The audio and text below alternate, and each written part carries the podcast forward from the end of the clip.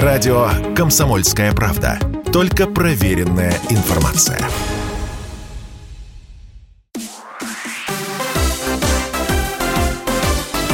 Новости спорта.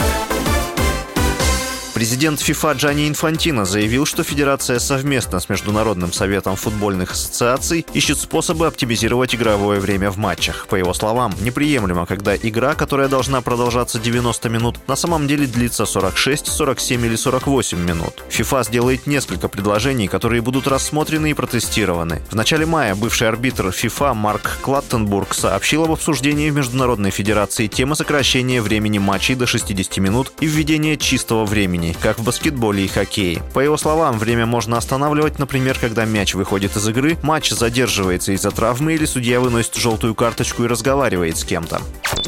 Сборная Австралии в серии пенальти обыграла команду Перу в межконтинентальном стыковом матче за путевку на чемпионат мира 2022 года в Катаре. Встреча прошла на стадионе Ахмед бин Али. Это одна из восьми арен, где зимой пройдет финальная часть мирового первенства. Основное и дополнительное время завершилось со счетом 0-0. В серии пенальти сильнее были австралийцы – 5-4. Таким образом определился предпоследний участник финальной стадии чемпионата мира в Катаре. Последнюю путевку 14 июня разыграют сборные Новой Зеландии и Коста-Рики. Рики.